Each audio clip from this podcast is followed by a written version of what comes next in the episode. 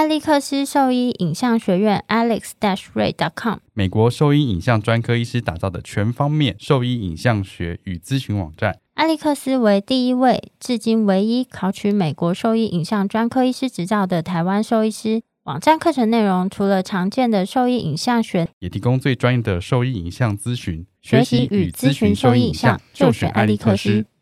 狗狗、猫猫防护跳蚤必施新选择：李兰林早师 t h e r e s t o 对付跳蚤必施长达八个月的保护。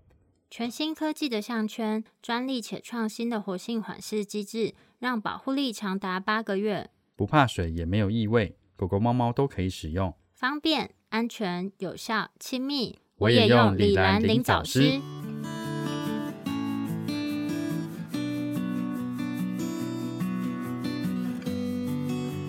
你现在收听的是 Wonder Vet Talk，超级好兽医的闲聊时间。我是兽医师林哲宇 Steven，我是兽医师肖慧珍。在这边，我们会用轻松谈论的方式，带给大家一些简单而正确的小动物相关资讯，也会和大家分享一下兽医师日常发生的有趣事情。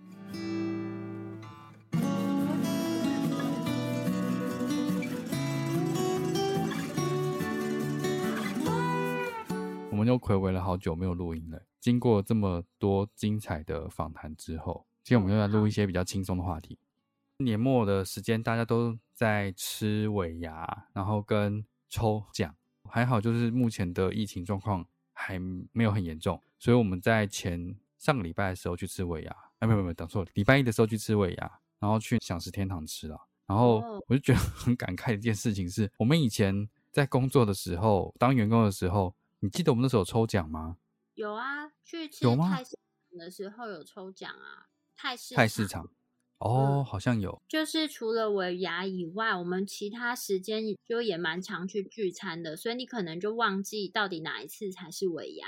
哪有以前呢？对啊，以前我们去聚餐很多次，诶，还有去吃那个有那只有李医师回来的时候，一起手术完之后去吃个饭这样子吧。有几次我们有先订啊，我们还有去吃过今夜日式料理啊，那是圣诞节的时候吧。还有去吃过两次饭店的 buffet 哦，对，第一次在的时候，对啊，有一次中秋节去吃在那个什么地方啊，敦化南路那间饭店的 buffet，我现在一时想不起来。元气吗？对对对，元气啦，敦化。我们吃过那个。对啊，我们有去吃过元气的 buffet。buffet。还有吃过一次金华的 buffet 啊。有有，这样我就想起来，好像有。对。但为什么？可是我印象最深刻的是那个，哎。就是在医院，那个那个是尾牙吧？对，那个吓坏我，可能是因为我们平常吃太好了，然后就突然可能觉得到年末又要发年终，就没钱了，然后吃尾牙就选了一个医院附近的这个餐厅，那个真的那个超夸张的啊！想起来，可我就我居然记得就这一次，我想说怎么会吃这什么鬼东西啊？那个鱼真的是吓坏我了。然后你就说，连谢医师就平常没那么挑剔的，都会觉得说这个味道怪怪的这样子。对，因为当那条鱼上来，然后我整个吓坏，我根本就不敢动我的筷子。我想说，这鱼真的可食用吗？然后连谢医师都不敢吃。然后你记得我们那时候吃完步行回医院的时候，当老板们都离开了，我们就。开始讨热烈讨论那条鱼，我说那是什么鬼东西啊？原来刚刚大家都吓坏了，被鱼吓坏。我记得那个桌 是做就是一些一些桌菜吧？它是什么算客家料理吗？我根本不记得什么料理，我只记得反正反正就是桌菜的料理，然后就说自己的鱼很有名之类的。那鱼我觉得看起来不能吃，哎，好可怕。然后以至于我每次坐公车经过那里，我都会看一下那间店。然后后来还是收掉啦，不知道开很久啊。那你记得我们那次去吃饭的时候，隔壁桌有一些中年男子哦，有有有很多，就是看起来是像乌克兰还是俄罗斯的女性。我其实有点印象模糊，但我记得有外国人这样子。对啊，就是中年男子跟就是年轻漂亮的乌克兰女性，你不觉得不太合理吗？说不定他们是朋友。不是，你没有 偷听他们讲话，你没有，我没有偷听啊，我只看到那个鱼而已。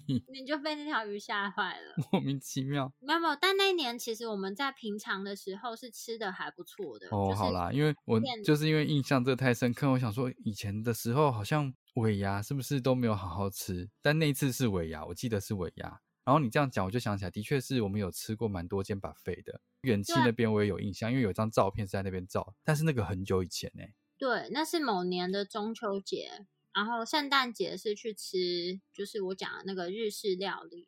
这样子好像还可以。不过就抽奖，但是我们抽奖都抽的很烂了吧？嗯，对，去泰市场那次有有抽奖。可是那个都是跟厂商赞助的东西了，对啊，好像医院没有真的出什么东西。因为现在我们自己有医院嘛，所以我就是要准备这些东西，然后就很感慨说，唉，以前当员工的时候都没有抽过这些东西，还要准备现金奖之类的。现在当老板的时候更不能抽，我在旁边一直听他们在抽奖，说我好想抽奖哦。你可以去参加工会尾牙。哦，对啊，工会尾牙还比较兴奋一点，因为 你就是可以一起参与抽奖，还有院长奖，对不对？春酒最好，因为春酒酒呃只能就是会员去参加，不能眷属，所以它的那哦个中奖率比较高，所以你春酒一定要去。上次送那个重名才行。重机的也是春酒啊，我记得我在春酒哦抽中过两个高单价的产品，你是在春酒抽到石头还是 那是我，不是尾牙？那是尾牙抽到两颗哦，那个超那个太酷了，那个太酷了！你那是什么鬼东西？尾牙抽的奖品，然后我们那天因为在准备这些东西嘛，然后我就在看说到底员工最想要抽到什么东西，然后就去 Google 一下，就有投票出来，大家最想要的是什么？你猜？PS Five 吗？没有，是现金。哦，大家就是最想要抽现金。然后我本来买了一只 Garmin 的智慧手表，后来想想说，这个可能大家抽到也不会太兴奋，因为不是大家都想要戴这种智慧型手表的，所以最后还是改成就是现金奖算了。然后这只哦 Garmin 的手表我就自己把它买下来。然后第二个好像是手机，然后再来是哦家电类的，就是电视。我是抽到，嗯，我想想，我春九有一次是抽到 PS Four，哦，对对有对，你那一次很幸运，可是 你的运气居然那次全部用完了吧？对啊，最后面那个尾牙就抽到两颗，就是石头，没有，你没有让大家知道你抽到什么东西。你那时候抽到拿下来的时候，你立刻把它丢在旁边呢。你你那个是什么？两颗能量磁石哎。不是，而且你知道那石头很烂，它不然掉地上它就就断成两半了。你 我都不知道，我忘记那是哪个厂商赞助的能量磁石，石头哎、跟它笨好烂手一样。你 抽到之后，来下来就把它丢在一边，那个很酷哎、我到现在都还记得，因为那个磁石我帮你把它带回医院里。那后来你知道被张玉安摔到，他就裂成两半，他有在医院待一段时间，一直放在药房里面。因为你们就想到拿出来耻笑我一下，我根本就从头到尾都没有碰过两颗石头，什么烂知识，真的觉得太智障了。然后我记得我有 Google 一下，有 Google 一下那多少钱，好像才一两百块四十九块，哦，四十九九块吗？四十九 块，你还记得哦？比我搭捷运去那边还贵，而且还哦便宜。我记得是一个低于我搭捷运去那边吃饭的哦价钱。，四十九块，没有，我在想说，到底是哪个厂商这么没有诚意？哎，这种干脆就不要给啊！他给我两百块，我都比较高兴。没有，那才四十九块，他不想给你两百块。我还有一次抽到，也是一个什么运动手表，但是它是提货券，大概是五千五左右。这么贵，对啊，然后那个手表我就拿去换成耳机，这样我们在尾牙的运气还不错欸，在工会尾牙其实都还是有抽到东西。春酒。哦，春酒，我上一次春酒没有抽到任何东西，对啊，因为都被我抽走啦。来者不拒哎，你好坏都收哎。不是，我跟你讲，我妈很夸张哎，因为她就看我都抽到两次还不错的东西，后来我就带你去他们尾牙，不是不是不是，后来不是把工会就是移到新北市嘛，嗯，就新北市的抽奖就没有那么好，但是台北市如果我要去参加这个抽奖，我就还是要缴年费。然后我妈居然说什么，你这个年费呢就缴下去就跟买乐透一样。她说我今年你今年一定可以抽到很好。她说今年大奖是什么？我说哦是 B N W 重机。然后我妈说快开了，我他说妈妈帮你出。我帮你出这个年费，你赶快去抽 奖，我说不要刚抽好不好？也太疯狂了吧？我妈就是一个毒性坚强的感觉。那你为什么不收就收下啦？他要我出席，然后去抽奖。他说：“我觉得你会抽。”你我说：“你哪来的自信没有没有，你就可以把这四千块赚下来，然后就不要去抽就好了。？”我然后就跟他说：“哦，没抽到啦。对，”然后我妈那时候就是稳赚四千。很好笑欸。那天从过往的，你知道，就我们会调查病史，他会调查过去的中奖史，然后就评估一下这个中奖的状况。发现中奖率蛮高的。然后，所以呢，你最近就去了员工旅游？去花莲，听说好像往年医院都会出国，但今年不能出国。本来去年就要去旅游，但刚好碰到疫情，所以就是取消，就花莲那是旅行社吗？还是说自己？诶，是旅行社，嗯，有既定的行程，然后导游就会把你带到某，你就上车睡觉，下车尿尿这样子，然后把你哦带到，这样好？玩吗？我觉得不错啊，我就是想说，这不就是旅行吗？就是休息休息的行程，就脑袋放空。对，然后你就是不断的被喂食，但是你知道这个很可怕，因为大家平常没有吃那么多，然后嗯，对，突然在这个休假，就是你知道又没有劳动，因为你就坐在那边坐在那边睡觉，然后大概每一个小时到两个小时，车上就会开始一直发点心啊，然后又到定点又吃饭，很近的时间，就第一天老板就阵亡了，老板就肠胃不舒服，他整个胃在哦胀。就 是通常老板好像都他可以，选择不要吃啊。可能就第一天盛情难却，你知道吗？就是大家就会哦，导游会发点心啊，然后有一些老板的朋友啊带点心来，老板就说哦，好好好，都吃。吃吃吃，老板到第一天晚上，他整个胃都受不了了。本来听说老板跟大家出去旅游，就是都会带超多酒，然后晚上就会邀大家喝酒啊什么之类的。哦，听起来他就是很嗨哦。取消了这个行程，你们还是可以喝啊。有史以来老板第一次取消。哦，可是老板吃的有多胀？我看第二天老板的那个脸还是看起来很痛苦，就哦真的一小时就被喂一次。我跟你讲，真的很不舒服，吃到好撑哦。所以整个行程其实大部分时间都在吃东西哦。吃东西跟到饭店反正放松三天，四天，这么多，对啊，放松四天。而且去住还不错的地方，我觉得蛮棒的，而且运嗯气蛮好。就是呃，因为是去东部嘛，那嗯，东部目前疫情是还没有像西西部那么严重，而且哦所以就运气运气算不错。我唯一就是记得的员工旅游，就是去好像是出国去香港跟日本两次嘛，对各一次。对，玩的爽吗？你记得好像在日本的时候有很赶的时候，少跟我啰嗦，因为你们肯定没有请旅行社跟导游，从头到尾都是我一个人排的。就哦，对，好像是你说香港也是你弄的，然后日本也是你排的。我觉得我出国觉得压力好大，因为我还一边就吆喝你们说，哎、要到下一个点喽，什么啊，就是这么赶，这么我就觉得大家大家都不出意见，然后 叫你们跟着的时候，那边唧唧歪歪的。对啊，我觉得超级没送，而且我压力很大。我想说，我订什么餐厅，你们赶快给我跟上。没有，我觉得香港那次比较轻松一点，因为行程是排比较松嘛，大部分时间吃东西，自由活动时间比较多一点，爱去哪去日本哪这样。也是很松啊，我又没有排什么行程。可是日本因为比较不熟吧，香港那边就是感觉语言比较通啊，然后想去哪去哪，地方也比较小，坐地铁四通八达的这样。因为日本呢，就是我们从 A A 城市移动到 B 城市，然后那个哦就是要接那个交通工具。哦，对啊，我就我在那个交通工具我在搭的时候，觉得超紧张的。你们紧张个屁，我才紧张嘞！没有啊，不是啊，虽然是跟着你，可是还是会紧张啊。我还确认你们每个人都有跟上，不要那边给我跑掉，跑不回你们，你们要去考导游之类的，我一定会疯掉，我不要。记得我们去泡温泉，对不对？去日日本的时候本的时候去泡温泉，玩的只是爽我觉得搭那个交通工具的时候比较紧张。我真的压力很大。我跟你说，我还要负责一只只把你们抓回来。就想到以前这样子当员工的时候，比较没有什么压力，然后像这样子员工旅游到处去玩，好像也蛮轻松的。所以像这样子，我们在这些年得到了许多，那也失去了一些这样的东西，现在想起来还是很很想念李医师。就是已经都时间过嗯蛮久了，但是就很像才刚发生的事一样。而且我们跟李医师三年了，对不对？嗯，跟李医师出去的时候，他永远都是最早起来那个。是吗？我不知道，因为我都没有那么早起来。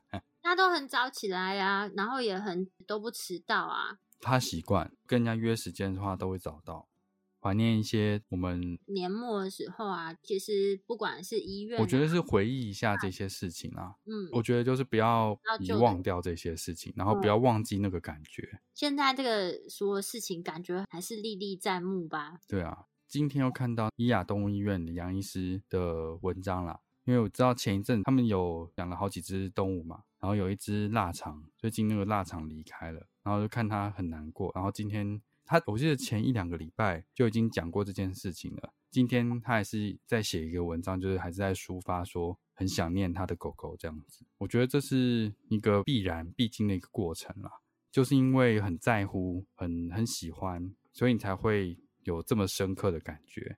那我觉得情绪其实就是要适度的去释放，是没关系的，就也不用说不用说，哎，你不要哭啊，或者是不要那么难过。我是觉得没关系，就是你就去释放这些情绪。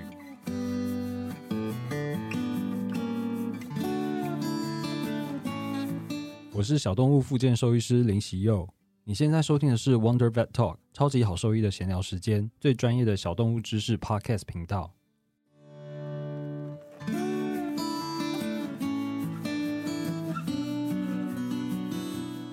刚刚讲了这么多回忆的东西，我觉得年末的时间就是让我们能够去回忆一下已经逝去的这些事情，或者是人事物啦。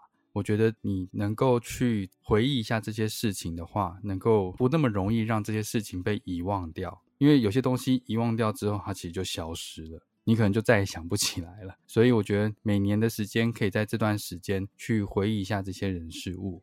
所以我在想说，像我们今年其实也有离开了蛮多的病患，今天想跟几个病患，等于是回忆一下他们啦，让他能够用这样的方式去记得他们。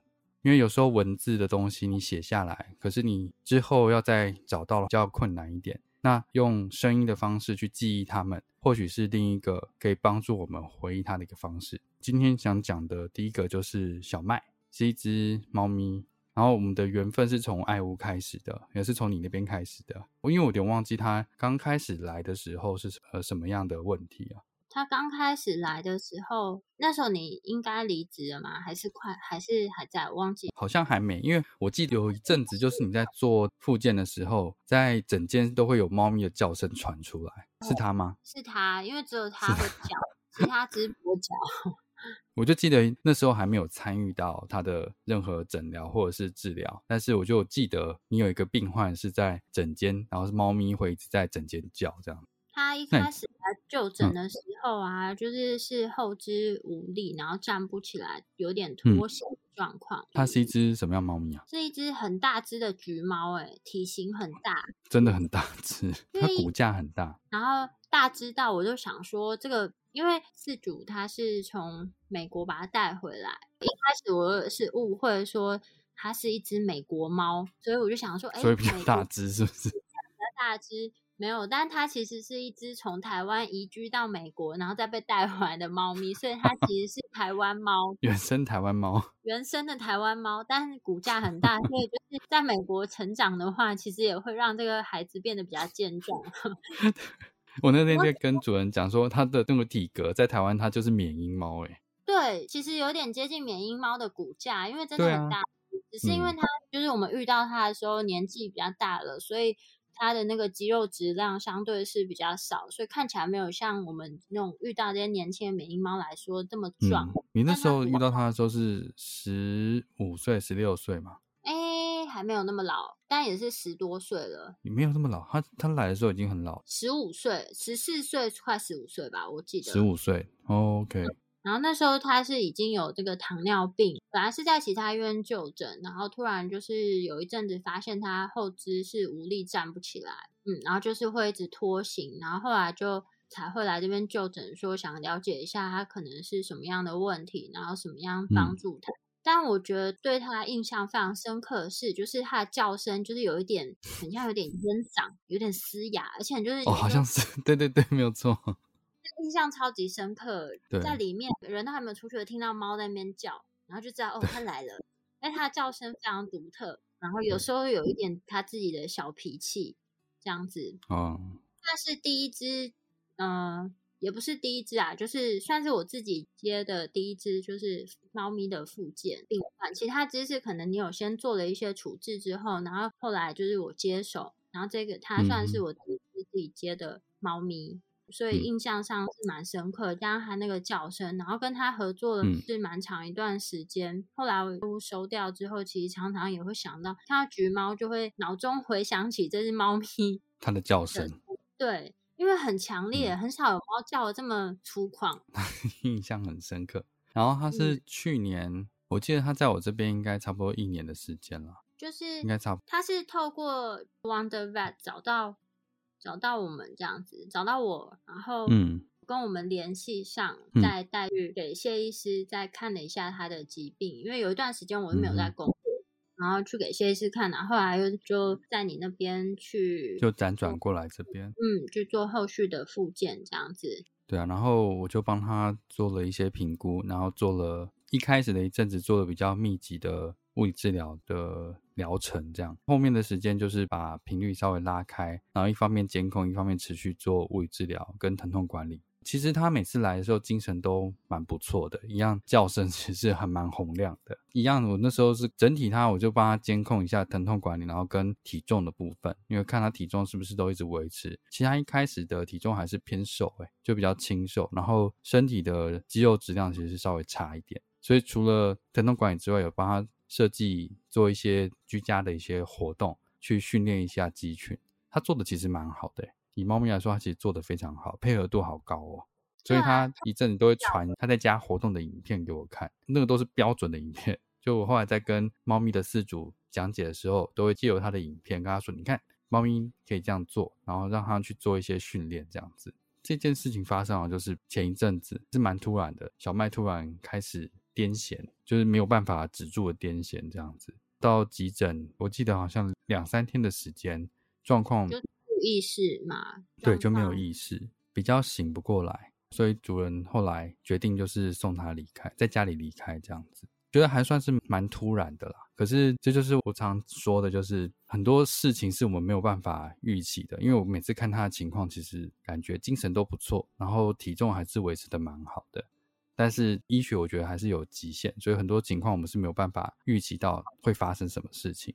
他在那边就是做复健嘛，但他本身就是有很多慢性病啊。那慢性病的情况，其实它的变化就会是比较剧烈一点点。慢性的内科疾病，其实它跟骨关节来讲，就是骨关节不可能突然痛到死掉啊。但是 内科疾病它可能就会诱发蛮多的问题，所以这种都。有时候很多就是没有办法预期到，嗯，比较难难接受。姐姐还蛮豁达的啦，以她的状况，我觉得她很勇敢的帮她下了这个决定，而不是拖着让她自己离开这样子。我觉得是蛮勇敢的一个决定，而且是蛮负责的一个决定。我觉得负责。我有时候其实我自己的狗跟猫啊，就是最后病重的时候，也是就以这样方式让它离开嘛。是因为知道说好像已经没有什么能够做的事情了，然后也不想要让它持续这么痛苦。对啊，所以我才说这是很勇敢、很负责的。他小时候跟现在长得有点不太一样。真的，我其实 我没有看过，哎，我有看到过一些照片啊。他说他全盛时期的体重其实是蛮重的。然后就是包含就最一直到他这个生命的终点，我我才揭露了他的身世，就是他其实是一只台湾猫。然后台湾猫，难怪你知道，它是从台湾去美国再回来的。对啊，就是我觉得，嗯，就是动物要离开的时候，当然它的外观上看起来是就是比较辛苦一点点，但如果说能够多跟别人聊聊，然后想讲一下他过去这些事情啊，嗯，我觉得是就多想他健康好的一面，就不会把自己往一个死胡同里面推。因为我觉得有些家长会蛮自责，就是觉得就是我忽略了什么东西，或是哪边做的不够好，所以才让这个动物最后生了严重的疾病，但我却帮不上它。但是他过去的时间其实是被照顾的很好的，尽量不要把重心跟焦点都放在他不好的那个时间点上。因为你已经很勇敢的下了这个决定，那我们就是陪他走完最后这个时间，然后多多回想他小时候啊，还有多多想起他其他的快乐健康的样貌，我觉得这是更重要的。然后之前我们就有分享过一段话，其实我每次都会想到同样的这段话，就是以前我对于安乐这个事情，就也是很没有办法接受，或是动物的离开，其实我也会觉得非常难过。但后来呢，看到这段话，他就是说，其实我们能够陪伴这个动物，从它年轻到它离开，我们就好好照顾完它这一生，然后我们也不用牵挂说，就是它之后会怎么样。其实我觉得这是一个。陪伴他就是最好的方式，然后我觉得是蛮幸福的一件事情。哦，我我其实有写卡片给他，然后我那时候因为有一些病患离开嘛，所以我就会想说要用什么样的方式去讲一些事情。然后在写的时候，我就想到看的那《可可夜总会》。你每次都讲《可可夜总会》，就跟我每次都想那个有吗？没有，因为我觉得里面的想法很不错啊，就是他们离开的人不是消失，而是在另外一个旅途上了。到最后的时间，我们一定会相遇的。然后在不同的世界里面的话，我们要做的事情就是要记得他们，回忆他们，让他们不会消失。我觉得这个蛮好的。以前我们在爱屋的时候，就不是有一个抽屉，里面都挤满了很多小卡片，准备了很多小卡。然后我离开我们都会帮他盖个小脚印啊，然后会帮他拍一张照片，然后大家再写信给他们，就会剪一些它的毛留下来。我觉得像国外办的那种追思会啊，我觉得就算是一个回忆，然后跟大家去记得这个人。那我觉得动物的话，有时候比较困难一点，因为你跟它相处的世界是比较狭窄的，所以你能够分享的人或者是族群有限。但是可以透过像这样子，就你可以跟我们分享，或者是跟朋友分享，或者是跟就像说跟医生分享这样子，我觉得也是一个方式啊。因为我们都是有参与过他的生活的人，那这样子我觉得会得到一些算是情绪的舒缓嘛。舒缓，然后就是我们也可以算多认识到这个，就更认识到，就是就像我我这样就想到李医师。我知道，就是虽然我们没有办法跟这些就是毛小孩用言语沟通，但是我们看到的跟。家长看到他可能是不一样，那我们就其实也是蛮从不同角度，嗯，从不同角度知道他在家里生活的另一面啊，就是因为参与他的生活这么久，其实他也算是我们的生活的一一部分啊。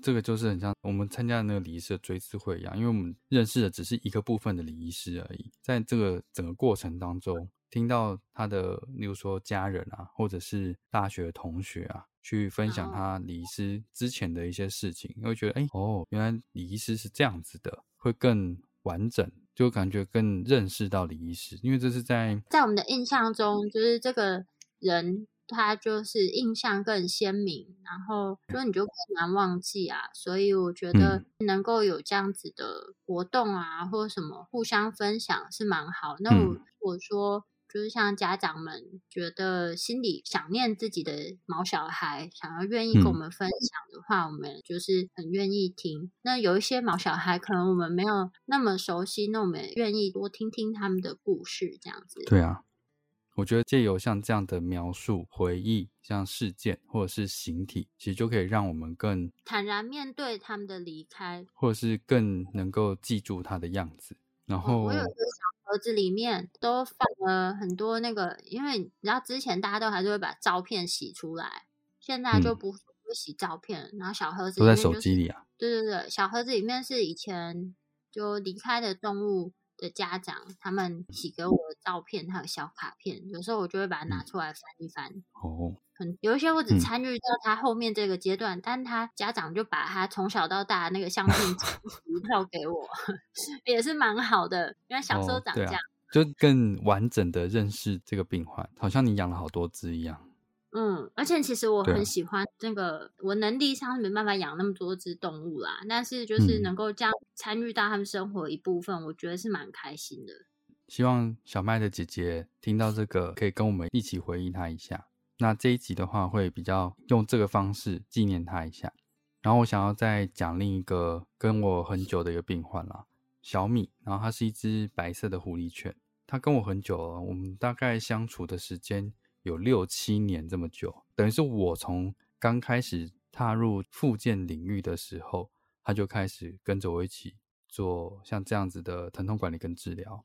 我们一开始认识的时候，其实是他的双脚其实有问题，然后是是韧带的问题跟膝盖骨异位的问题，所以那时候在爱物的时候就做了手术，然后觉得他可能还是有一些潜在的问题，导致说他的骨关节部分比较容易有像这样子松脱。然后我记得后来还甚至做了 brace，就是那个膝盖的支架，帮助他的左脚能够膝关节稳定，对膝关节增加一些稳定度，持续有定期回来做水疗。他这样一做就是六七年，嗯，我觉得算是一周两次，觉得是非常非常有这样算毅力，非常有毅力的。对啊，持之以恒的在帮他做这件事情。那虽然在后面的这一年多两年的时间。他的另外一只脚的状况比较差一点，所以他比较真的没有办法好好站起来活动。但是持续水疗的情况，让他在水里还是能够保持不错的活动能力。当然，在我这边的话，他其实也是一个礼拜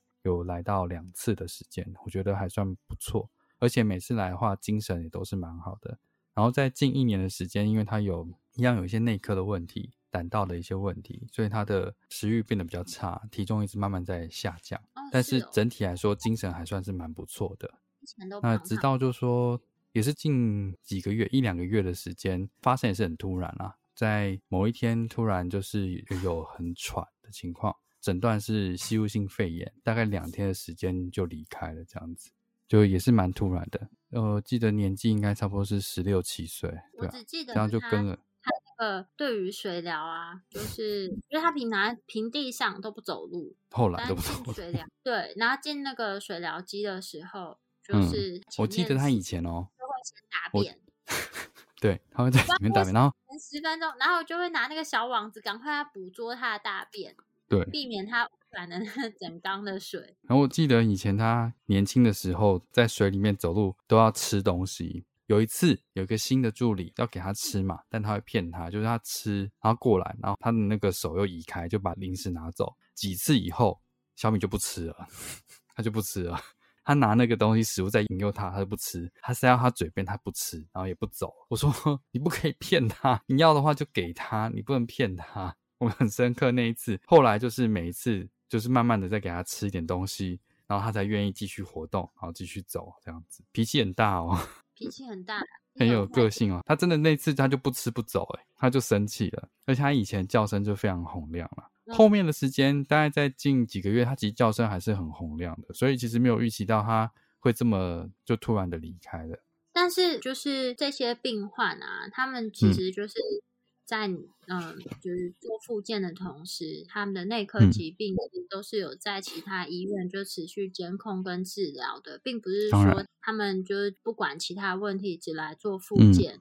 嗯，所以就我觉得这是一个蛮重要的点嘛，就是还是要提醒大家，并不是说哎他现在就是走路不好啊，或者什么之类的，或者怎样之类，直接只来做复健就不管其他问题。哦，我我每次他们在进行复健的时候，也都会一直问他们说，哎。最近食欲怎么样啊？精神怎么样啊？体重有没有维持住啊？有没有定期回诊？下一次回诊是什么时候啊？就很唠叨这样。一定要的啊！这就是会 盯他们要去定期回诊。然后如果有什么发现说，哎，可能有一些不舒服，或者是有些其他症状，就会请他说你要提早回诊，去给原本的内科的主治医师要监控看一下。就算没事，你也比较安心嘛，对不对？对啊，我觉得。有时候这些复健病患，他们就是老年病患嘛，然后就在做复健之前，其实都会再帮他做一下基础的理学检查，确认一下他今天的状态，才会进行复健。不是只做这件事情，而是所有的全面的内科问题，其实要同时监控。我其实很多时候复健治疗，我会问这些事情，就是要提醒他，你要持续的去回诊，然后这些也是很重要的。对，然后我们也会。像之前有一些病患的话，就嗯有一些内科医师他们转诊过来，然后有一些我们就是是都有保持联络，跟他讲说最近他在复诊这块进行的怎么样啊，然后他那边有什么我们两个会需要互相配合调整的，所以就我觉得就是医师之间的沟通也还蛮重要的。今天借由这个机会，就是纪念他们一下，年末的时间回忆他们一下。我记得小米跟他姐姐的打招呼，就会说第一句话一定问他说：“今天有大便过了吗？”姐姐就会说：“今天先。”没有错。太常在那个水疗池里面，可能就是很就放松了，就大便，然后就会大便。对，就通常其他病患，我们就会说：“呃，最近精神食欲好吗？”然后小米的话，我们是觉得，哎，今天大过便了吗？然后到后来，我们要下水前都会先问过。姐姐后来进来的时候，第一句话就跟我们说：“哦，今天大过便了，大很多。” 这我们的开场台。那也欢迎，就是可以跟我们多分享一些有趣的，他们在家里一些有趣的事情啊。对啊，我觉得多讲一讲，然后多想一想，其实心情其实就会比较放开一些了。我觉得就是不用选择去遗忘什么事情。就农历年前，就跟大家分享一下，就是在这一年里面离开我们的一些朋友。那他也不是离开我们，他就是先踏上另一个旅途而已。嗯，另一个旅途。然后，如果说有什么想要跟我们分享的话，不论是私讯啊，或者是就寄信给我们，我们都会尽可能的回复你们。然后，也希望就是能够多听听这些毛小孩的另一面。然后我们也会感觉到很开心。今天大概就跟大家分享一下这两个病患，然后也希望这一集能够作为我们的共同回忆。那如果说对我们分享的内容有兴趣或是有疑问的话，也欢迎上我们的网站，我们的网址是 triple w 打 wondervet com 打 t w 或是 Google FB 搜寻 wondervet 超级好兽医都可以找到我们哦。那今天的分享就先到这边喽。小麦、小米，拜拜喽，再见。拜拜